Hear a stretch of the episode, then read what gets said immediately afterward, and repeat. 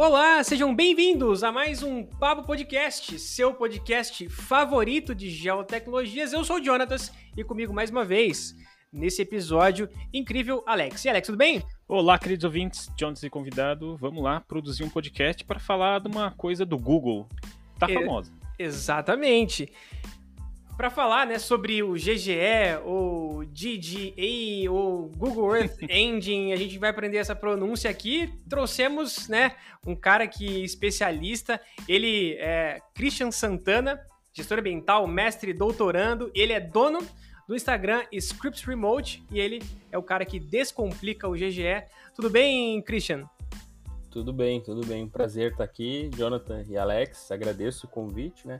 E vamos aí falar sobre o GE, sobre essa mística de que para trabalhar nele tem que ser programador ou não, né? Vamos, Boa. vamos ver. A gente vai matar essa, essa curiosidade do pessoal.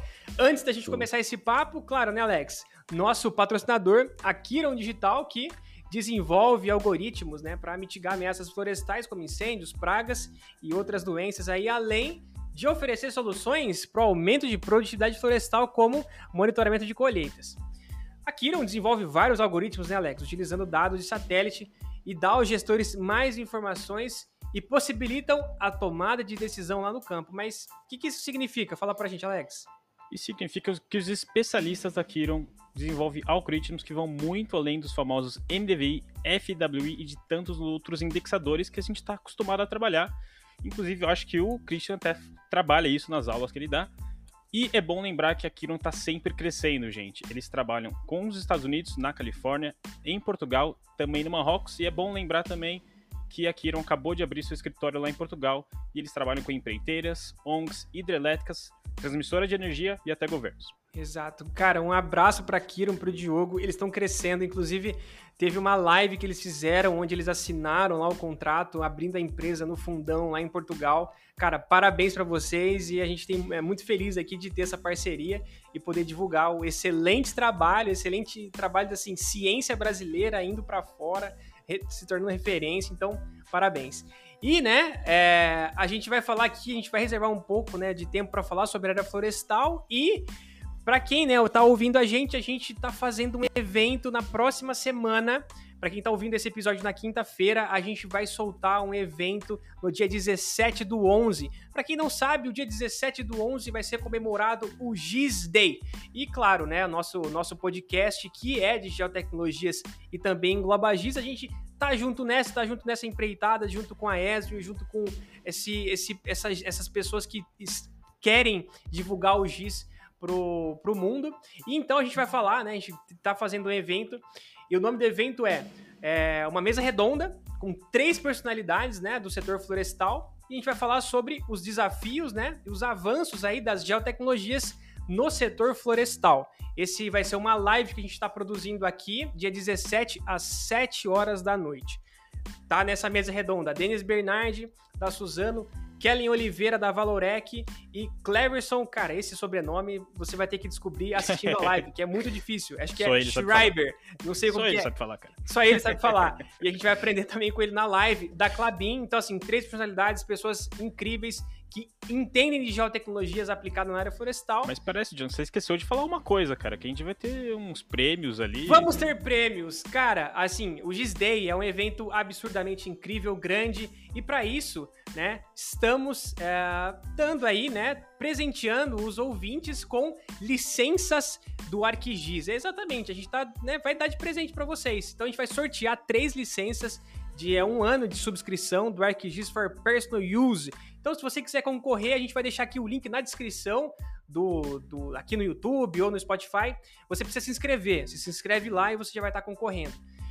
Para você ganhar, você vai precisar assistir a live, tá? Essa é uma, é é uma diretriz aí que a gente tá querendo, né? Poxa, você precisa lá assistir a live, assistir o pessoal, é, para você poder concorrer a esse prêmio. Além disso, a imagem, né? A imagem de Geossistemas também tá junto aqui presente com o evento. Ela tá dando três kits churrascos. A gente vai sortear isso também. Então, a imagem junto, se juntando com a gente, né? Fazendo essa parceria. E um papo sobre geotecnologia vai também sortear um livro da área florestal. Né? Então, assim, meu, sério, vocês têm que participar, vai ser muito legal, vai ser um evento muito bacana, ao vivo, chat aberto, vocês vão participar. Vai ser muito legal. A gente espera todos vocês lá, beleza?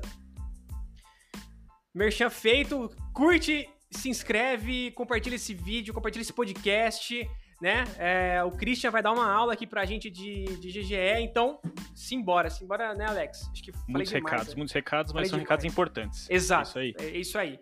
Meu, é, vamos lá, vamos abrir.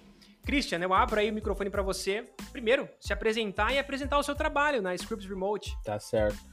É, bom, de novo, né, agradecer o convite. Para mim está sendo fantástico, especial esse ano agora de, de 2021. É, desde o momento que eu criei ali a, a Script Remote, né, que foi primeiro uma página para divulgar alguns códigos, alguns vídeos que eu estava gerando tanto no canal no YouTube é, alguns trabalhos assim com pesquisa e assessoramento remoto, aquela coisa que às vezes tu não quer colocar num paper, mas tu acha legal, quer compartilhar com os amigos, e até por provocações de alguns colegas de, de doutorado, de grupo de pesquisa, começaram a falar, cara, é legal isso, por que tu não divulga? O professor também, o Daniel Alazia lá, que me provocou uma vez, cara, tu sabe mexer com o GE, não quer dar um curso pro meu grupo de pesquisa? E aí que começou toda essa bola de neve aí da, da Script Remote, né? Bom, para quem não me conhece, que eu acho que muita gente, hein, mas vou me apresentar, né? É, meu nome é Cristian Cunha, eu sou gestor ambiental de formação, como você mencionou. Eu sou mestre em, em, engenharia civil, recursos hídricos, então eu sou hidrólogo, né? Nessa, nessa hora vaga aí. É, e também, hoje, atualmente, sou aluno de, de doutorado no programa de assessoramento remoto da Universidade Federal do Rio Grande do Sul, né? Então, toda essa trajetória que vem lá desde a da graduação, a, geotecnologia sempre me acompanhou, né? E eu não, eu não sou velho, tá? Eu tenho 32 anos, mas eu fiz geomática, eu não fiz nem geoprocessamento. É que eu, o, curso de gestão ambiental, eu sou uma das primeiras turmas do, do, do Brasil ali, com a questão da universalização do conhecimento, alguns, algumas cidades aí começaram a ter Universidade Federal, né? E numa dessas, a cidade onde eu, onde eu cresci, que é São Gabriel, que é no estado do Rio Grande do Sul, eu sou gaúcho, interessado inclusive no kit churrasco de vocês aí do, do, do evento. Vai concorrer, vai concorrer, hein? É, vai ganhar, vai ganhar. Não, é, é obrigado a participar. é legal, mas eu prefiro o kit churrasco. né? né? É, mas voltando aqui, piadas à parte, né? É, na, na, em São Gabriel abriu o curso de gestão ambiental e eu acabei fazendo, né? Então não tinha uma estrutura muito baseada ali em geotecnologias, porque é um curso, de novo, mistura administração com ambiental e dentre essas disciplinas lá jogaram geomática, né? Que muito bem se falar de nome, o que é geomática, né, cara? É mistura de geografia com matemática, o que, que, que é isso, né? É, é, o que, que, é? O que, que é o geoprocessamento? Então, nem, nem a partir da ideia, eu fiz, usando o famoso e famigerado Spring e algumas coisas no CAD, né? Uh, o professor, até eu lembro dele, o Adriano Schunemann, muito bom professor, uh, lembro assim do esforço, daquela coisa da Universidade Federal começando, tudo muito precário, os laboratórios precários, mas ok, foi. Uh, e daí, quando eu entrei no mestrado na UFSM, que já é a Federal de Santa Maria, que é uma estrutura maior, curso de engenharia mais robusto, que aí eu comecei a ter o contato com o geoprocessamento. Até então, eu tinha mexido no Spring e aprendi a mexer no ArcGIS vendo vídeo tutorial no YouTube. Olha só, isso aí estou falando de tempo atrás, né? De alguns espanhóis ali que falam ponto cotado, la cuenca, essas coisas assim, não tinha Nossa, cara, de... é muito isso, né? tipo, coisa de giz, né? É, antigamente, 2012, 2013, as referências eram em espanhol, né? Muita Era coisa espanhol, em espanhol, né? Espanhol. É. Foi, foi assim que eu comecei a mexer e daí, o professor esse que eu mencionei, o Daniel Malásia, que era professor lá de geoprocessamento na época no UFSM, ele me fez um convite. Falou assim, cara, tá te destacando aí, quem sabe tu dá a tua docência orientada em geoprocessamento?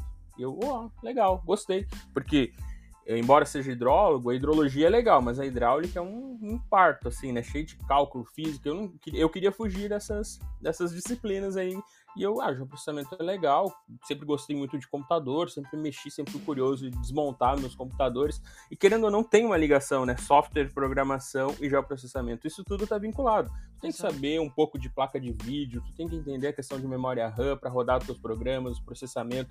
Então, com tudo isso, eu acabei ingressando no, no mercado, né, no ramo de, de, de, de geoprocessamento. Eu me lembro que eu dei aula para engenharia civil, ambiental e para arquitetura, porque tinha algumas pessoas da arquitetura que faziam como disciplina extracurricular ali, que tem que fazer na grade, né? E eu comecei a dar aula de geoprocessamento e achei fantástico, fiz alguns artigos, aqueles de simpósio, algumas coisas assim. E na minha dissertação, eu trabalhei com a redução do uso da água em lavouras. É, a região onde eu, onde eu sou, do Rio Grande do Sul, é, São Gabriel, ela tem muita área de lavoura de arroz por inundação. Então essa lâmina de água ela tem um consumo excessivo e isso afeta muito, porque no período que tem a produção do arroz tem um consumo muito grande de água e é o período que está mais quente, é, que o pessoal também utiliza mais energia e tudo isso cria um, um, um microclima ali que gera um impacto, né?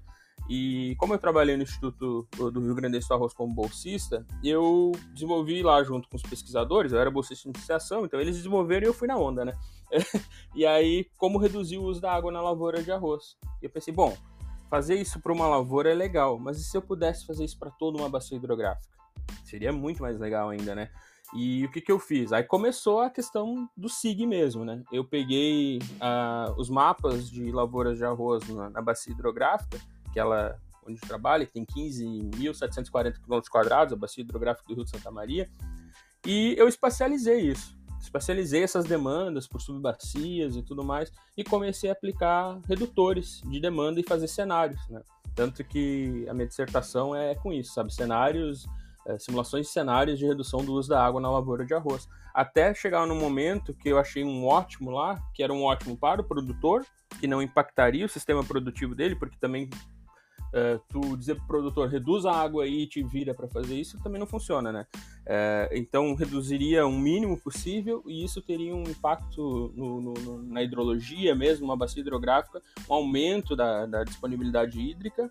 Eu estou falando aí de uma bacia que tem 15 mil quilômetros quadrados e ela tem 99% da demanda dela é a agricultura irrigada. Então, assim, não é indústria, não é abastecimento público, são municípios pequenininhos e com baixa população, né? E aí foi isso, tipo, simulei, fiz os cenários lá, deu legal o resultado. Inclusive, é, uma das críticas que tinha na minha dissertação é que um local onde está sendo proposto ou já está sendo construído dois barramentos não haveria necessidade se fizesse a redução de demanda, né? Então é a associação da geotecnologia, gestão ambiental, hidrologia, juntei tudo isso e, saiu a pesquisa. Poxa vida, deu então, um belo é, mix, né? É, é, mas eu acho que quem trabalha com hidrologia não tem como fugir muito da geotecnologia, sabe? É, é essencial. Porque modelo hidrológico, tu faz especialização das manchas de inundação, vai o SIG, o REC RAS aí, por exemplo, alguns softwares, né? Faz esse cruzamento. Então tem todo esse contexto. Então é, é isso, assim, um pouco falar, né, é, da formação e aí da, da, da, script que veio toda essa para, no paralelo. Então esse script não veio é... necessariamente por conta do GGE, né? Não, aí que Nasceu tá. Nasceu por, uma, é... por uma iniciativa do geoprocessamento. O GGE, ele, ele acabou sendo amalgamado ao longo do tempo, né? É, então, foi isso. Porque, assim, o, o GE, o, Google Earth Engine, assim, ele surgiu como uma ferramenta de, de pesquisa, né? Uh, contando como que eu cheguei, como que eu descobri o GE, né? Em 2017 eu ingressei na, no, no doutorado de recursos hídricos do Instituto de Pesquisa Hidráulica aqui na URGS mesmo. E foi um período bem complicado, assim, na minha vida. Eu estava com um processo de transição de carreira. É, é, assim, a Script não é minha, minha fonte de renda, né? A Script é um local onde divulgo e ministro alguns cursos, mas uh, o meu trabalho, eu sou gerente comercial de, um, de, uma empresa de consultoria ambiental e trabalhei aí ao longo desse tempo gerenciando projetos também, muito vinculado a recursos hídricos, aí a RIMA, coordenando equipes nessa linha, né? E nesse período aí de 2017, quando eu ingressei, foi bem quando eu fui promovido, digamos assim, no trabalho. Eu estava naquele negócio de concilia trabalho, concilia é, doutorado. E nasceu minha filha ainda, né, nesse período. Então foi uma bagunça na vida do cara, né? Mas vamos lá, isso é, é, não interessa tanto, mas assim, aí nesse momento que eu entrei, doutorado teve o meu antigo orientador, o Anderson, que até agora é, participou de um projeto junto com a, com a NASA e com a Google, do OpenET, que é da, de um trabalho que foi feito para estudos de evapotranspiração, e também ele tem o ET Brasil, que é junto com a Agência Nacional de Águas e outras coisas. É bem legal, assim, o trabalho do pessoal ali do PH na área de sensoriamento remoto, né? Uh, ele me provocou, ele falou assim, cara, tem, um só, tem uma plataforma aí que o pessoal tá usando, 2017 isso. Quem sabe tu aprende para usar aí para tua, tua pesquisa. Porque qual era a minha pesquisa? Qual era o objetivo da pesquisa? Era mapear, na época, né? Era mapear lavouras de arroz a partir das lâminas de água. Porque assim, é, a gente tem muito um contexto que as pessoas declaram quanto elas plantam, e por isso lá os setores censitários, IBGE, é muito por declaração, e, e, quando tu vai fazer um mapeamento, nunca bate com o que está declarado no IBGE com o que realmente é, é mapeado, né? A gente sempre mas vê áreas se, maiores se, ou menores, né? Você diz essa produção... Desculpa, Cris, mas você diz essa produção é... Você queria ver o tamanho da produção, é isso? Ou realmente achar Não, onde queria... estava tendo produção? Isso, eu queria mapear as. A, aqui, aqui são quadros, né? Eles ficam bem nítidos, são quadros com lâminas d'água. Então eu queria usar índices, tipo NDWI, outros índices, para realçar essa, essa, essa característica espectral da, da, da, da água da inundação, né? Do arroz, para fazer um mapeamento e comparar se isso tinha alguma, alguma correlação com o que o IBGE levanta, ou que que até o próprio órgão ambiental uh, tem lá declarado, porque assim, quando você faz o estudo de planejamento de água, você cruza os dados que são declarados e você faz projeções, faz cenários. Só que se você projeta em cima de coisas ruins, dados errôneos, todo, todo o seu planejamento fica errado, né? É Como eu trabalho com gestão. Eu trabalhei na Europa um tempinho e a Europa fazia exatamente isso. A União Europeia fiscalizava, porque ela dava incentivo né, para o agricultor plantar ou milho, ou, ou é, girassol e tudo mais. E tinha que confrontar, será que ele está plantando isso mesmo? Aí usava a imagem de satélite para ver. Tinha vez que não, como a Terra era menorzinha, a imagem de satélite não era viável, tinha que ir em campo. Mas é uhum. é isso que exatamente que você falou, tem que ter essa, essa verificação, né, cara? E, e, fazer essa verificação no formato antigo, assim, eu vou chamar de formato antigo, mas não é antigo, tá aí no dia a dia a gente tá usando, mas assim, fazer essa verificação, baixando imagens Landsat, uh, colocando tudo isso para dentro do ArcGIS, né, é, e processando tudo isso, primeiro que tinha que baixar um monte de imagem para fazer uma malha de todo o estado do Rio Grande do Sul, que, é, era a minha área de estudo, né.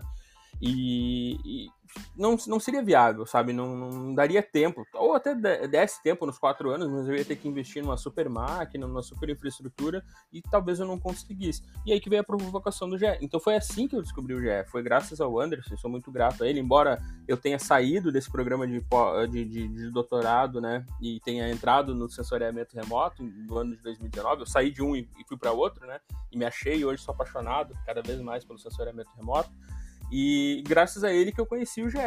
Então, desde 2017 eu comecei a estudar. E aí que começam as dificuldades, né? Porque, assim, uh, quando eu comentei com, com o Jonathan, ele fez o convite e falei: olha, Jonathan, acho que é legal a gente levar e trazer uma abordagem de alguém que não é programador. Eu não sou programador, eu sou gestor ambiental.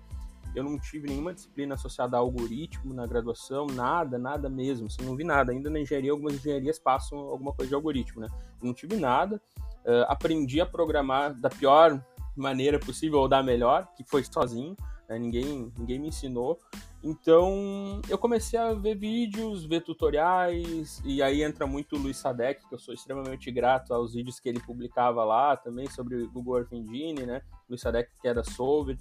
Uh, e professor também, então achei muito legal esse contexto. Aí comecei a aprender, comecei a aprender, a testar algumas coisas, e aí uh, no ano de 2019 que veio a provocação do, do. Não, 2020, na verdade, veio a provocação do professor Daniel de eu começar a, a criar coisas, cursos e ministrar cursos para grupos. E eu comecei a fazer isso. Comecei a ministrar cursos uh, sobre o Google Earth Engine para grupos de pesquisa.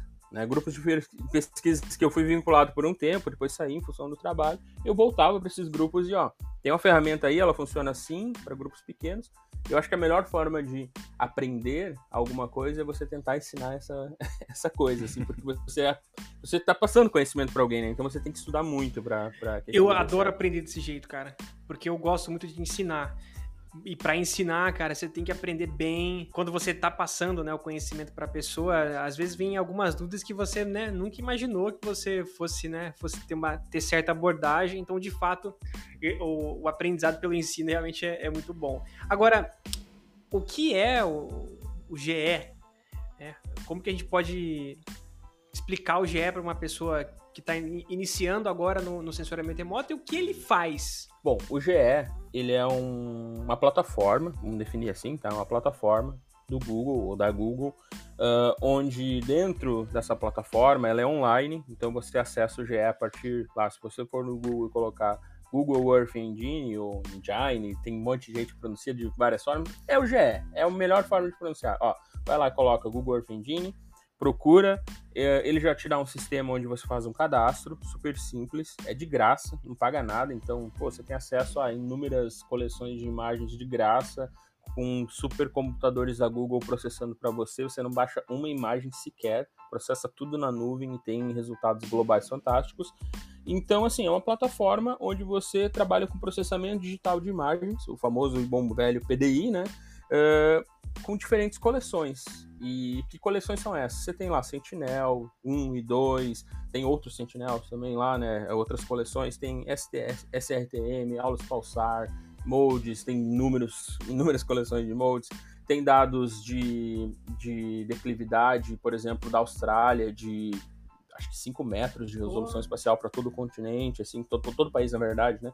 Todo, todo o país. A Holanda tem coisas, dados de menos de um metro de resolução. Agora tem dados da Planet, da Tropical, da NFCI, que fica entre os trópicos ali, né? Então, por exemplo, quem mora abaixo ali do, do trópico aqui do que tem no Rio Grande do Sul já não pega, né? Pega só metade do Rio Grande do Sul, mas são resoluções de 4,7 é, metros de resolução espacial de graça, você tem acesso ali dentro do GE, dados desde 2015 a, a o período atual. Então, assim, a melhor definição do GE, ele é uma plataforma onde você trabalha com processamento digital de imagens, esse processamento digital de imagem ele se dá a partir de linhas de códigos que você estabelece ali dentro em linguagem JavaScript ou linguagem Python e também ele já tem uma base estruturada para R. Eu não mexo nessa base estruturada para R, porque eu não domino R, né? É, aí eu deixo Daniel, para Viane ali. Daniel arrebenta, Daniel hein? também, né? É. Inclusive, a gente fez uma live com eles, né? A gente fez uma live, quem tá ouvindo a gente gosta de R, né? Mexe. O pessoal da Radar Gel fez uma live que foi muito legal, então pesquise aí no, no YouTube. Eles são sensacionais. Eu ouvi o, o, podcast de vocês com a, com a Juliane e achei assim fantástico, né? A capacidade que ela tem de sintetizar o conhecimento sobre radar. Ela é. é nossa, qual, qualquer é um, qualquer um aprende, assim, né? Um abraço, Juliana, é, se estiver ouvindo a gente aí. Um achei, achei muito bom. É isso aí, Juliana, na verdade. Uh, bom, uh, então voltando assim, é uma plataforma multi-petabyte. E aí, o que, que, é a grande vantagem do GE, por exemplo, perante aos softwares ali, tipo ArcGIS ou QGIS ou Envy, alguma coisa assim? Bom, no GE, primeiro, você não precisa baixar a imagem. Acho que isso já é uma super mega vantagem, assim. Você vai ali com pouquíssimas linhas de código, você abre é, uma coleção Landsat 8, uma coleção 2 ali, Tier 1, Surface Reflectance. Você abre ela dentro do GE sem baixar nada em dois segundos. Você pode fazer um mosaico global, se você quiser. Então, assim, quando que isso é. seria possível, né? Ou quanto tempo se levaria para fazer? Então, essa é uma das grandes vantagens, a capacidade de processamento. Então, ah, então a gente tem um, um, um Elixir ali, um, algo fantástico. Não, eu ele tem suas limitações. Pensei numa problemática tudo, aqui, né? né? Que computador no Brasil não é aquela coisa muito barata, né? Para você comprar um computador que você consiga fazer um processamento, né, de alto nível, digamos assim, é caro. É caro, não seria algo trivial. Ou seja, para estudante é perfeito. O cara pode ter um computador mínimo, ele só entra na plataforma e consegue usar. Só a dificuldade internet, né? é só acessar a internet. É só acessar a internet. É só acessar a internet. E essa é uma das grandes vantagens também, porque, por exemplo, uh, eu, tenho um computador simples, assim, com 8 GB de memória RAM, um Core i7, computador aí que você compra nessas lojas uh, né, normais aí de varejo. Não importei minha máquina de lugar nenhum. É, é simples, tem uma placa de vídeo aqui GeForce e é isso.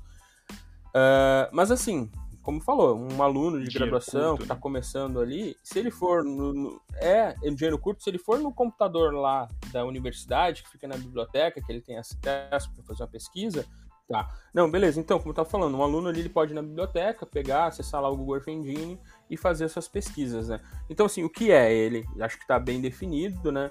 O potencial acho que por si só já se fala, né, um nível de processamento de classificação de imagem de 1985 a, aos dias atuais, a nível de um continente, né? O Brasil é um país, mas é praticamente um continente. Vai se usar toda uma cobertura de Landsat com diferentes classes e eles vêm sendo aprimorados a cada dia. Isso, é, isso, tudo é processado dentro do GE, né? Ou utilizando a ferramenta. E só foi possível talvez por causa do GE.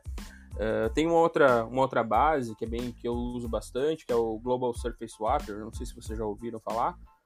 que, que é uma publicação que foi feita na Nature até, que é uma máscara de água global que foi feita de 1984 até uh, onde você tem o, o, o, Christian, contexto do. Travou um pouquinho. Uh, você falou que é uma máscara que foi criada desde 1984, é isso? Desde 1984. Desde 1984. Uh, se vocês procurarem agora no Google aí, né, quem, tá, né, quem vai ouvir quiser fazer isso, procurar lá e colocar Global Surface Water, já vai ver uh, a página onde tem o artigo que explica todo o processo de como foi criada essa máscara de água global e também tem a, a plataforma que você acessa, onde você consegue selecionar, por exemplo, seu município e ver ali o nível de ocorrências de cheias nesse, nesse, nesse local, a ocorrência de incremento ou de redução de máscaras de água. Então é um trabalho bem interessante que foi feito assim e tá de graça, foi feito no GE e a, a, gente pode acessar. É legal isso porque realmente é uma coisa trabalhar com série temporal de imagem ficou uma coisa trivi trivial não, né, mas ficou muito mais fácil, né? Pelo menos você não precisa baixar 10 anos de dados no seu computador. Eu acho que em termos de recurso, né, Alex? Em termos de recurso computacional, acho que sim, né? Acho que é trivial, porque você não precisa de uma máquina absurda, sendo que você pode processar na nuvem, né? Poxa, é... era uma coisa que eu sempre tive curiosidade é. de fazer, mas é. era impossível. Agora. Não, mas vamos aprender junto aí. Precisar, a gente marca uma hora aí, trabalha com GE junto, bem, bem de boa. Vocês vão ver que, cara, é, é, é muito simples. E, claro, hoje é muito simples porque faz quatro anos que eu estou estudando isso, aí é fácil falar, né? Mas assim, é, é, é, simples mesmo. No dia a dia, ninguém aprende a programar se não praticar. Pode fazer uma live disso, né, Alex? Se você é um gênio da engenharia de software ou não. Um hackathon, né? É, dá pra fazer. Vamos lá, é, ah, vamos... Christian, é, Alex, pode falar, pode falar, Alex. Pode eu ia perguntar pro Christian que você. Basicamente, o GE é uma revolução. Eu considero dessa forma. Quando eu abri ele a primeira vez, achei complicado, eu tentei, mas aquela uma hora que eu dediquei ali não foi suficiente, precisava dedicar mais tempo, mas eu, eu tava com o tempo já tomado. Mas além de, de, tudo isso, essa facilidade e essa possibilidade de fazer coisas diferentes, tipo séries temporais, que era coisa muito complicada de fazer no computador pessoal, Quais são outras, as outras coisas que o GE uhum. possibilita? Ele consegue. É, você consegue desenvolver algum, algum aplicativo? Você consegue fazer um script mais robusto? Como que, que dá para fazer lá dentro? Ah, então, isso é bem interessante, assim, né? Uh, se considerar, o, vou dar o exemplo de novo mapa biomas, né? Map Biomas é, é uma classificação ali supervisionada, pixel a pixel, que foi feito a nível continental. Isso, por si só, talvez o, o código não seja algo mega difícil de se fazer, mas a robustez do trabalho é, é bem significativa, né?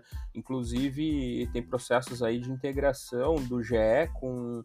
Uh, processo de deep learning, né, com TensorFlow, que é tudo aí a Google já vai fazendo, né, todo aquela aquele processo dela ali que te mantém dentro do núcleo Google de trabalho, né?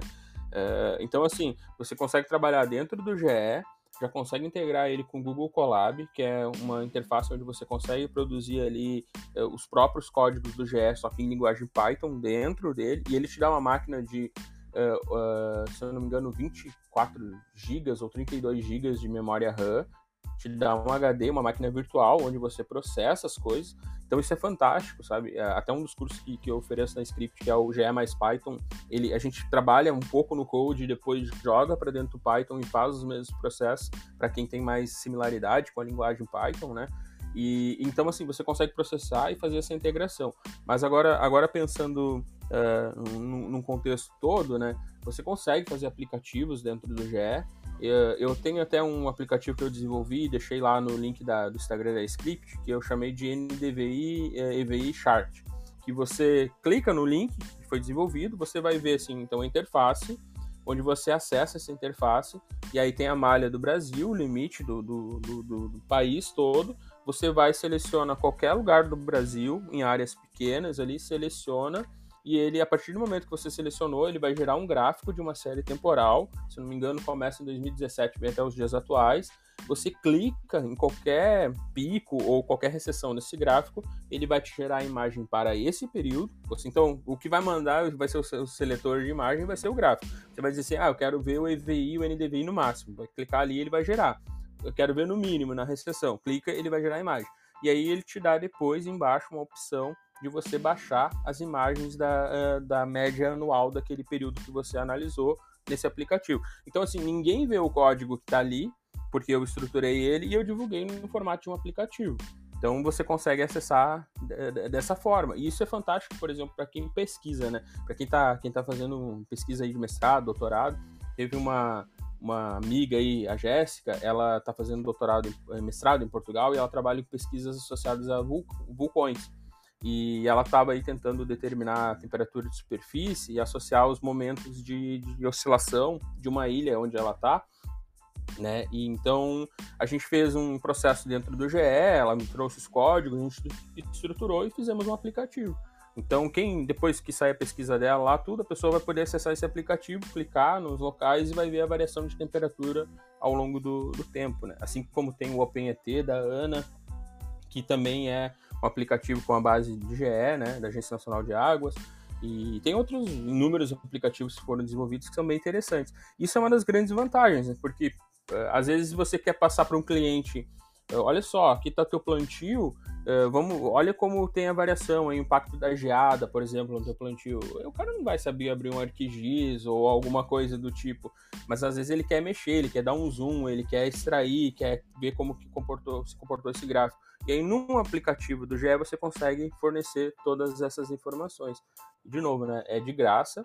Uh, até algumas pessoas sempre me perguntam: ah, o GE é pago? Não, o GE é de graça. Uh, no entanto, agora nos últimos meses, acho que faz menos de duas semanas, aí eles mandaram um e-mail para os usuários comunicando que aqueles que tivessem interesse em licenças ou desenvolver trabalhos com, com um desenvolvimento acho mais robusto dentro do GE, eles estariam abrindo uh, né, formulários para interesse. Aí tu vê ali Unilever, tu vê marcas porrada muito forte já associadas a isso, né?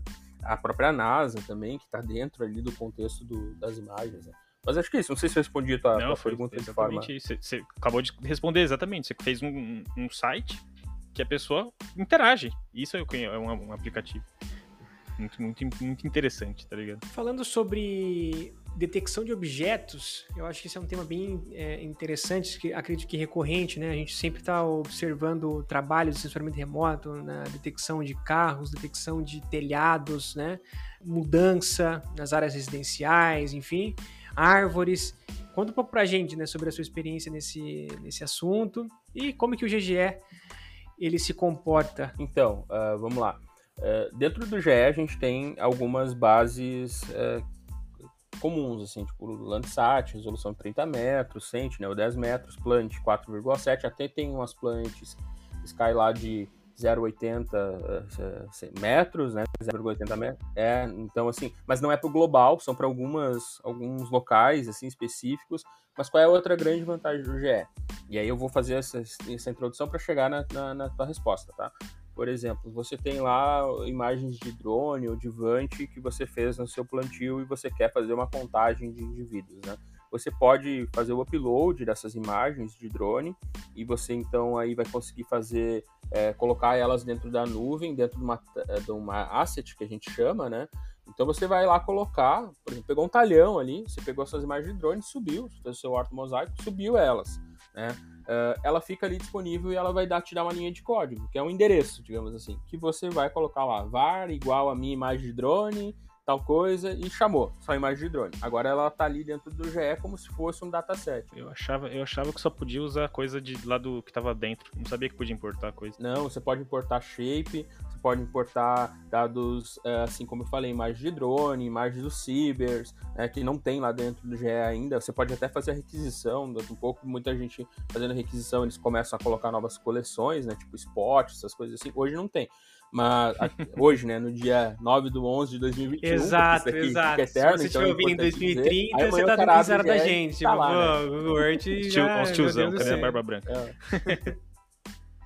É, o tiozão sabe nada aí de, de remoto e programação, ficam mentindo aí. Então, assim, é, você pode subir as suas imagens de, de, drone ou qualquer outra coisa, e a partir disso, você pode trabalhar com algumas detecções de objeto ali, só que o processamento digital dessa imagem, ele vai ser mais trabalhoso do que se você fizer isso uh, utilizando bibliotecas em Python.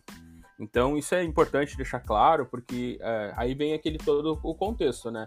É, ah, o GE então soluciona todos os meus problemas, eu, eu vou conseguir. Não, ele não vai solucionar tudo, ou como algumas pessoas me perguntam, ah, mas se eu pegar o GE, eu consigo colocar um norte, eu consigo fazer um mapa.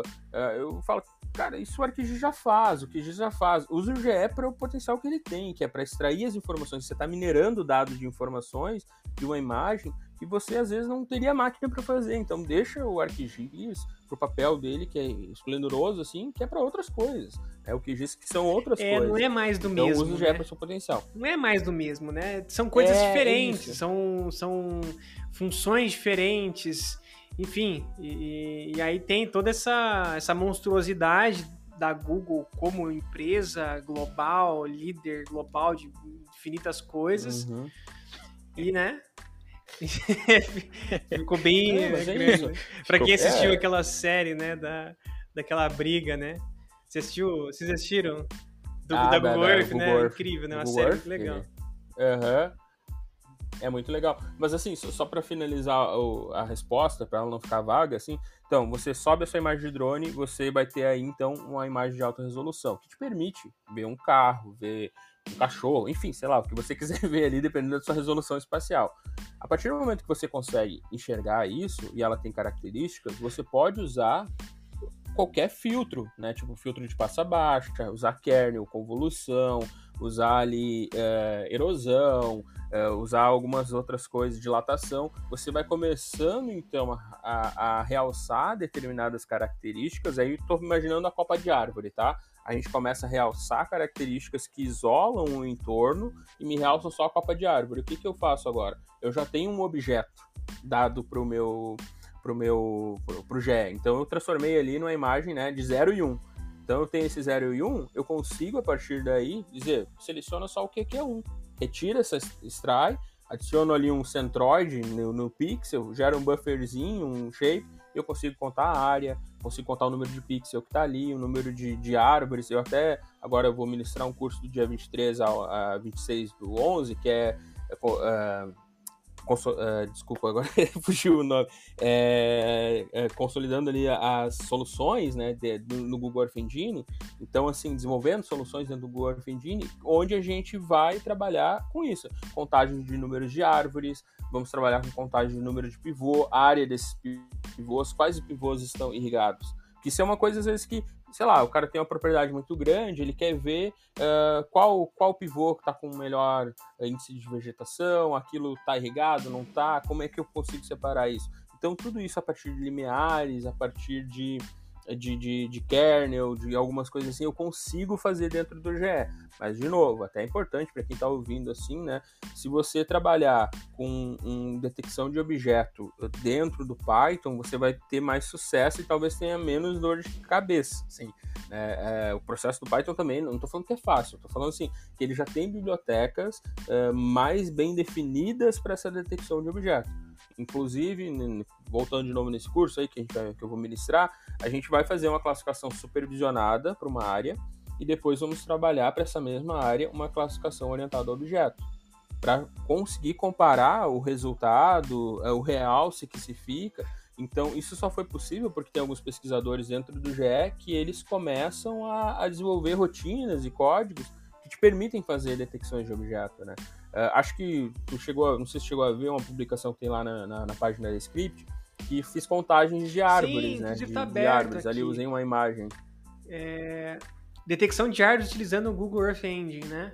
Em que você usa uma referência Isso. metodológica de um artigo e você implementou essa referência dentro do, do GE, né? Isso aí. Porque aí o processamento digital de imagem, que é das grandes vantagens do, do GE. O que, que eu fiz? Eu peguei uma área, selecionei, então essa imagem que está por trás, essa detecção, ela tem um metro de resolução espacial. É uma imagem que cobre todos os Estados Unidos, então é uma imagem do governo americano que está disponibilizada ali. Eu peguei uma determinada região onde era possível ver árvores e arbustos espacializados, até uma região meio desértica, assim, mas que tem ali alguns arbustos eu fiz uma classificação supervisionada, inclusive classificando a sombra da árvore, e eu comecei a excluir características, e ou realçar outras, né? Onde eu realcei a copa das árvores e a partir disso eu adicionei a cada copa um centroide e consegui estimar a área, a área plantada e também ou a área do folhar dessa, dessa região aí e também o número de indivíduos, né? Obviamente que tem algum erro associado, porque a gente está falando de um processo automatizado, mas que já minimiza um processo se eu tivesse que fazer tudo isso à mão. Tivesse que vetorizar cada copa de árvore à mão. Talvez eu levasse aí um mês de trabalho. Eu levei uma tarde, eu finalizei esse processo, coloquei ali, e se hoje me der uma área diferente, o que eu vou ter que trabalhar são com as minhas entradas de classificação. Isso que eu acho fantástico da programação também, né? Uma vez que você programa, você tem aquele programa, aquela rotina para o resto da vida. Você só vai mudar os dados de entrada. E isso é uma das grandes vantagens. Você perde uma tarde programando, uma semana, mas você ganha uma vida de eficiência, né? É isso para tudo, assim. Então, esse é o contexto. É possível fazer detecção de objetos. Eu tenho um outro exemplo também na, pra, na página da Script, quem quiser ir lá e acompanhar, onde eu fiz a detecção de carros. Né? Aí usei uma imagem da Planet e dentro de um estacionamento de um shopping, uh, eu recortei, realcei as, as imagens ali com kernel e eu atribuí também uh, os valores uh, para carros. Aí tem ali, por exemplo, 280 carros dentro do estacionamento de um shopping. E aí foi fantástico porque saiu uma pesquisa de um artigo onde os pesquisadores presumem ali a partir de carros estacionados dentro dos hospitais na China que o período de pandemia começou antes do que, que, que, foi divulgado. Porque eles começaram a olhar imagens de satélite e começaram a observar que o número de carros nos estacionamentos começou a crescer em um determinado momento, antes da pandemia, depois que foi divulgado. Então, isso é, obviamente, é uma pesquisa, né? É, tem que ler o artigo lá para ver como que os autores chegaram. Mas olha a, a, a, o contexto: o sensoriamento remoto Uh, ajudando a identificar uh, mudanças no comportamento, no caso de carros aí, mais carros alocados dentro de um estacionamento. O, o, grau de importância, né? Porque quando a gente pensa em sensoriamento remoto, muito vem às vezes na cabeça de, ah, eu vou usar o sensoriamento remoto para fazer classificação de imagem supervisionada. Isso é um ínfimo do, do, do quão gigante é o sensoriamento remoto ou processamento digital de imagem. Por exemplo, você usar isso no, no você saber quais indivíduos, quantos indivíduos tem numa linha de plantio florestal é extremamente relevante, né? Para você saber a eficiência desse plantio, como que tá, o espaçamento, tudo. Então você poder ter isso usando uma ferramenta tipo GE ou integrando o GE com o Python. Eu tenho é, uma é pergunta é nesse assim. sentido aí do Python, porque uh, o JavaScript ele não, ele não vai ter essas bibliotecas, né? O Python realmente é um, é um mundo gigantesco de bibliotecas ali. É. Você tendo agora a diferença do, do, Você consegue definir uma diferença usando o JavaScript do Python? É, acho que a principal é a questão das bibliotecas, primeiro, sim. É, eu comecei a programar em eu JavaScript, sou, eu então eu Python. tenho mais similaridade com. É, eu tenho mais similaridade com Java às vezes eu dou voltas muito maiores e o João, que é, que é a pessoa que trabalha aí comigo em alguns cursos, ele, ele dá risada assim, cara, isso eu resolvo numa linha no Python. Não, tudo bem, mas é que tu tem uma biblioteca que tá fazendo isso por ti, né? que a gente tem que é, fazer o código umas linhas maiores, mas chega às vezes num resultado muito similar. Então, assim, a principal diferença é, além da linguagem, obviamente, quem tá ouvindo aí for programador o cara não sabe nem diferenciar JavaScript de Python. Tá, tem a diferença da linguagem, mas olhando agora as interfaces ali trabalhadas, o, Python é muito mais objetivo, porque ele tem mais bibliotecas, ele te permite integrar algumas coisas. Só que quando você está trabalhando com GE dentro do Python, acaba que às vezes você tem um pouquinho mais de trabalho, porque você tem que trazer algo para um data frame para rodar no Pandas, ou um JAL data frame para rodar ali né, dentro do, do JAL Pandas. Aí você tem ali um shape que você tem que converter para uma feature para poder abrir dentro da, da biblioteca do GE para rodar, para fazer alguma análise. Mas é muito legal, porque você consegue integrar essas coisas. Então, isso é, é excelente, assim. Isso já é um, um dos grandes pontos, né? É, e aí, no JavaScript, você tem uma dificuldade às vezes, muito maior, que você hum. não tem uhum. bibliotecas, né? E, e, em alguns aspectos, a gente tem algoritmos prontos do próprio Google, do Google Earth Engine, eles têm ali, por exemplo, o Simple Cold Story, é, Score, que é da, de máscaras de nuvem para Landsat, ou para correção radiométrica. É, enfim, tem algumas coisinhas prontas ali já. Ah, tem Rogue Transform, que é para de, desenhar linhas a partir de contornos, que isso você tem também dentro das bibliotecas. Aí você tem um monte de classificador, tipo Random Forest, você isso, tem o Cart, é, no JavaScript chama de método também, né? Isso tá, tem, os isso, métodos isso, estão lá na, na, na, biblioteca do JavaScript, digamos, do, do GE.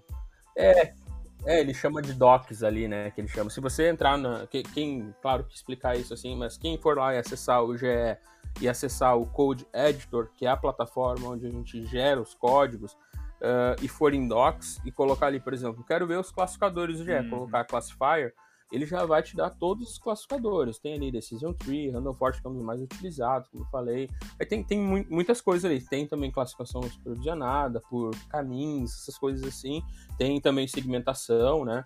Uh, tem algumas coisas bem interessantes ali dentro do GE que você pode acessar a partir do, dos docs.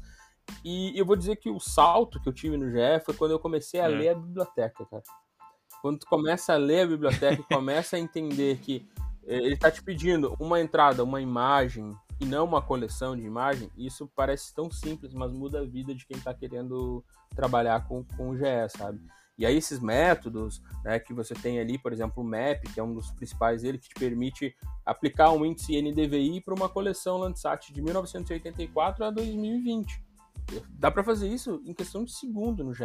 Aí você gera lá um gráfico de séries temporais você consegue ver o comportamento de uma região, por exemplo. Eu, eu, eu tenho um exemplo que eu adoro mostrar assim para as pessoas: é, eu pego uma região onde foi construída uma barragem, eu venho com a série histórica. E aí tá ali vegetação, né? Vegetação, vegetação, daqui a pouquinho vai para baixo, assim. O que, que é o vai para baixo, para quem tá ouvindo, né? Eu tenho um gráfico de menos 1 a 1, onde eu tô com todos os valores, parece um eletrocardiograma, imaginando aí na cabeça de vocês, que está sempre acima de 1. Sempre acima de zero, desculpa, sempre acima de zero. Do nada, ali em 2013, ele fica negativo. O que, que isso quer dizer? Que aquela região sofreu uma mudança de uso e cobertura do solo abrupta. E que mudança é essa? Onde tinha vegetação, que o índice de vegetação NDVI realça essa biomassa, é, que respondia positivo, ele começa a responder negativo, indicando que aí teve essa mudança, e quando você olha a imagem, aí você visualiza numa composição RGB ou, ou falsa cor, uh, você vê que tem uma barragem no local. Opa! Então, então, assim, a partir de um gráfico, você sabendo ler isso e, e interpretar essa série temporal, você consegue visualizar essas mudanças dentro do GE, né? E aí, outra vantagem também, que, que não precisa baixar, né? Você, às vezes não precisa nem ver a imagem. Você faz um gráfico, você já visualiza essa mudança de comportamento. Muito né? legal, é, a gente conseguiu entender de fato né, o que, que significa o potencial e também saber que é muito importante, né, que não basta, assim, não, não tem essa obrigatoriedade de ter essa, esse background em programação. O próprio Christian deu esse exemplo para nós. E Christian, fala para a gente do seu projeto, né? Você dá curso e fala pro, pro pessoal que está ouvindo a gente onde que o pessoal pode encontrar você e os cursos que você vai dar, enfim. É, o microfone é seu, cara. É, obrigado. É, vou, vou agradecer mais uma vez, tá, Jonathan e Alex, assim, porque eu acho que o trabalho que vocês fazem para a questão de geotecnologia é, é, é, muito importante, assim, sabe? Hoje em dia tu abrir um podcast, abrir, abrir na verdade um reprodutor de mídia e você colocar lá é, geotecnologia, sensoriamento remoto e você achar algo né, é, indiferente do tamanho do público que atinja, é, é fascinante, cara. Para quem gosta, né, para quem gosta é fascinante você se representado, assim, porque é, é, tão ruim você ter que ficar buscando sempre referência externa. E, então eu quero parabenizar vocês por esse trabalho que eu acho assim fantástico, cara. Eu, eu parabenizo todo mundo que abre espaço para que a gente divulgue a ciência e fale sobre isso, porque é o que obrigado, precisa, obrigado né? mesmo. É muito bom ouvir é, isso. É, muito bom. Obrigado.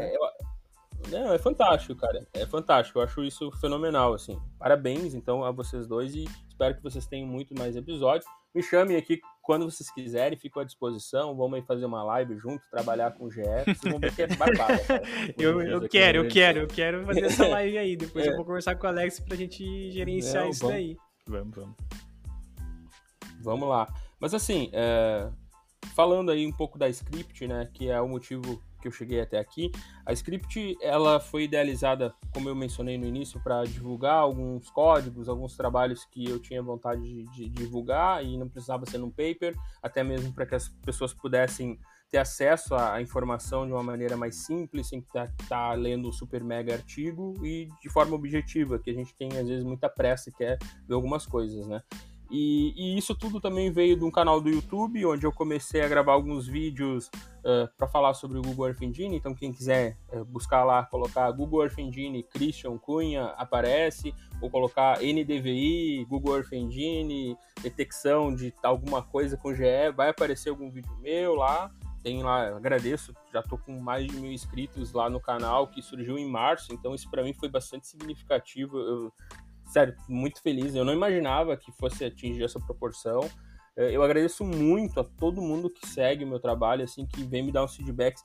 E vou te dizer o que mais me, me é gratificante, assim, ó, é quando um aluno de graduação te manda uma mensagem de assim, cara, graças ao teu vídeo, ao teu é código, é eu consegui fazer a classificação e é muito legal do meu isso. TCC. É muito legal. Então, assim, ó, é, cara, ou, é, ou quando alguém me manda uma mensagem, alunos de doutorado, alguma coisa assim, cara, olha só, tu teria uma hora do teu dia pra gente conversar, porque eu tô aqui tentando processar 200 imagens de precipitação para minha bacia, como é que eu faço? Eu vou lá, estruturo o código com o cara, a gente toca isso adiante.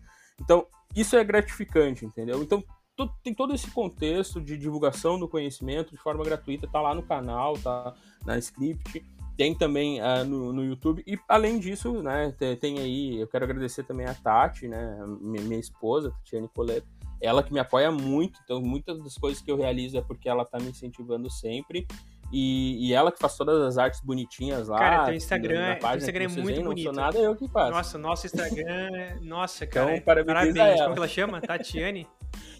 É. Parabéns, Tatiane. É, Tatiane Nossa, Coleto. se, se é, quiser dar uma, é. uma, é. uma consultoria pra gente, que o nosso Instagram Uau. tá louco, isso é terrível. Sim. E ela, ela, ela é militar, né? E ela trabalha no Centro de Geoprocessamento aqui do, do Rio Grande do Sul. Ela é engenheira ambiental e, e, e técnica em agromensura, então trabalha no, no, no, no quartel, né? No Exército. Ele trabalha com vetorização de imagens satélites. Nossa, toda legal, a família, então já tá meio que E a tua filha também, né? Logo, filha, logo, né? Setor, assim. Já é. Logo, é. logo deve, é estar tá ganhando né, uns códigozinhos de presente. ela faz um desenho, ela desenha um mapa. Ali, é, não é uma programação. Santa Maria. É isso aí, é isso aí. Não, mas então, o contexto que eu tô dizendo assim para vocês é esse, assim, a Script surgiu para divulgação, o canal também, e aí dentro da Script, obviamente, tem alguns cursos que eu faço, uh, que são ali cursos para turmas pequenas. O curso básico eu abro para mais pessoas, porque é um curso que eu faço ao vivo durante às vezes dois dias ou três dias. É, são uma imersão ali onde eu abro todas as rotinas de código com as pessoas e vou explicando linha por linha.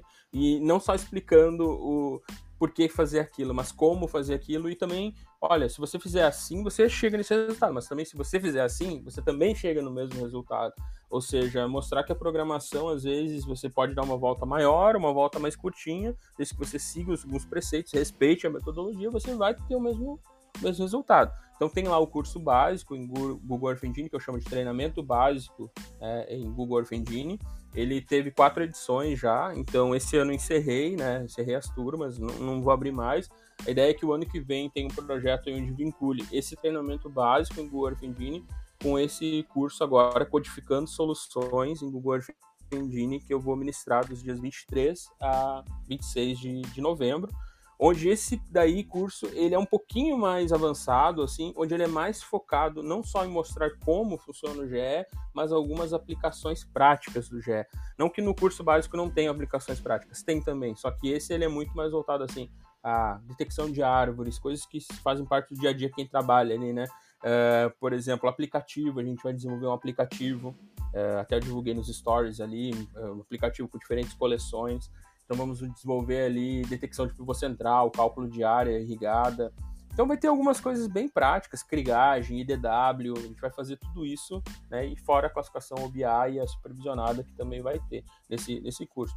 Então é isso, quem quiser me encontrar aí, seguir nas redes sociais, na Script Remote, se tiver dúvidas sobre o Google Earth Engine, sobre processamento digital de imagem, sobre sensoriamento remoto, sempre que eu sei alguma coisa, eu tento ajudar. E se eu não sei, eu não tenho problema nenhum em dizer que eu não sei e indico quem sabe. Então, sem, sem mistério, assim. Acho que a ciência ela é muito complicada porque quem faz a ciência às vezes quer, quer complicar. A gente tem que descomplicar tanto a programação quanto a, quanto a ciência. Acho que é para isso que eu trabalho. Boa, boa, Christian. Muito obrigado.